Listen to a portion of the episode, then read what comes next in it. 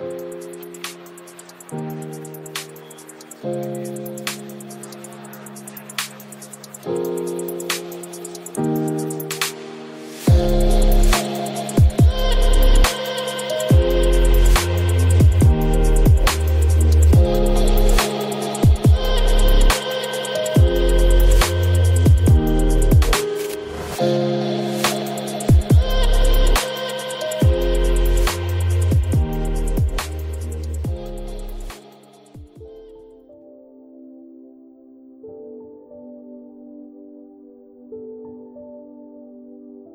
Nacido un 10 de julio de 1856 en Smiljan, lo que actualmente conocemos como Croacia.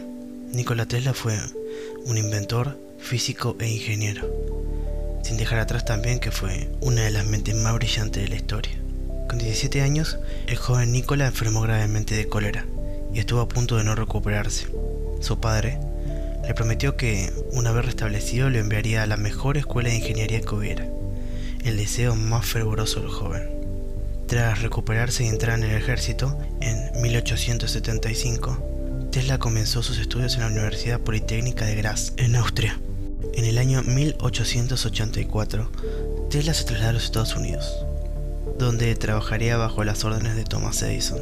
Luego de un tiempo y gracias a sus disputas por diferencias de pensamientos, ya que era evidente la superioridad de Nikola y la diferencia al ver y plantear resultados, Tesla abandonó la compañía de Edison para luego asociarse con George Westinghouse. El mismo le compró las patentes de su motor y un transformador que facilitaba la corriente alterna. Bien es sabido que Edison era partidario de la corriente continua, al contrario de Tesla. Pero Edison perdió la batalla de la distribución de energía.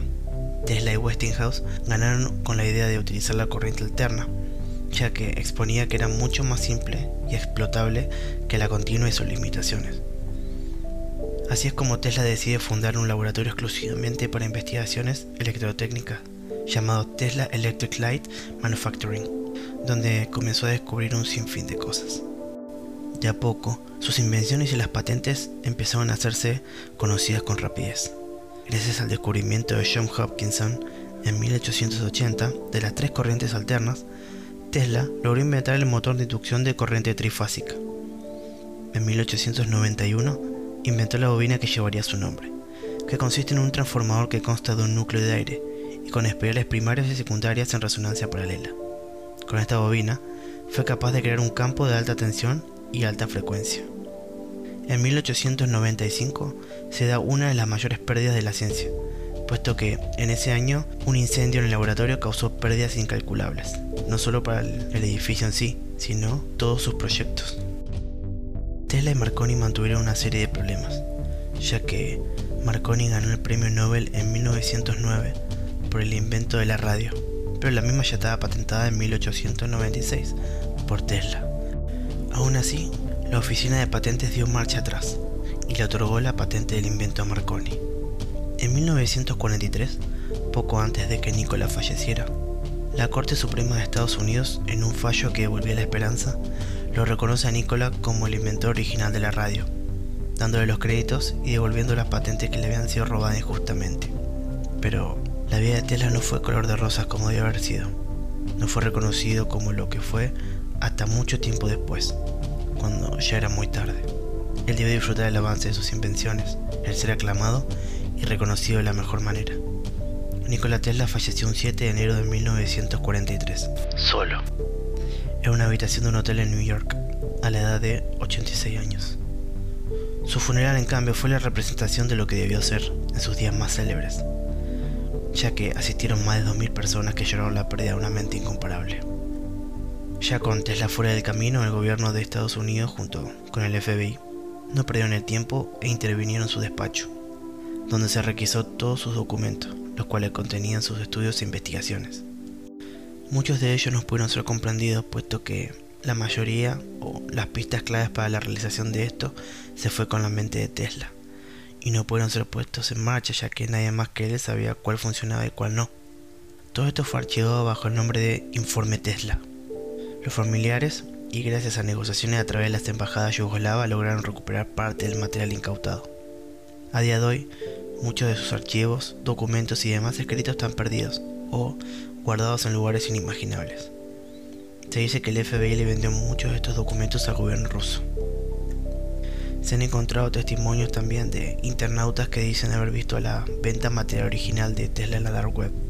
Pero Tesla también se llevó, o más bien dejó, un sinfín de teorías conspirativas, como por ejemplo el rayo de la muerte. De entre todos sus inventos, este suele ser el más recurrente en las teorías, ya que, según lo que exponía Tesla acerca de esto, hacía alusión a un rayo con la capacidad de ser decisivo en cualquier guerra ya que quien lo tuviera sería portador de una gran ventaja armamentista. Aún así, el gobierno siguió de cerca su desarrollo.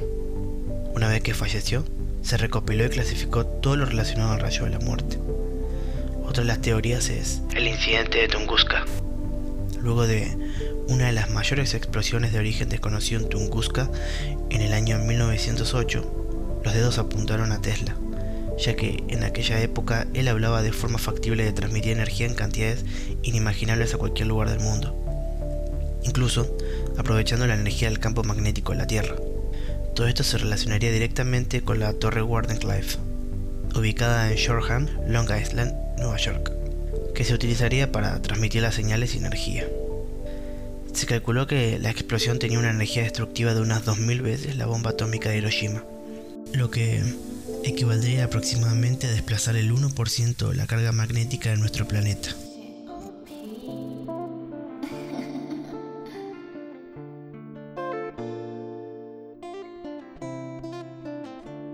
Espero les haya gustado el capítulo de hoy. Si es así, síganme en Twitter, MatiSwag23. Me sería de mucha ayuda. Esto fue Mentes Relativas en un nuevo caso. Y que tengan buenas noches.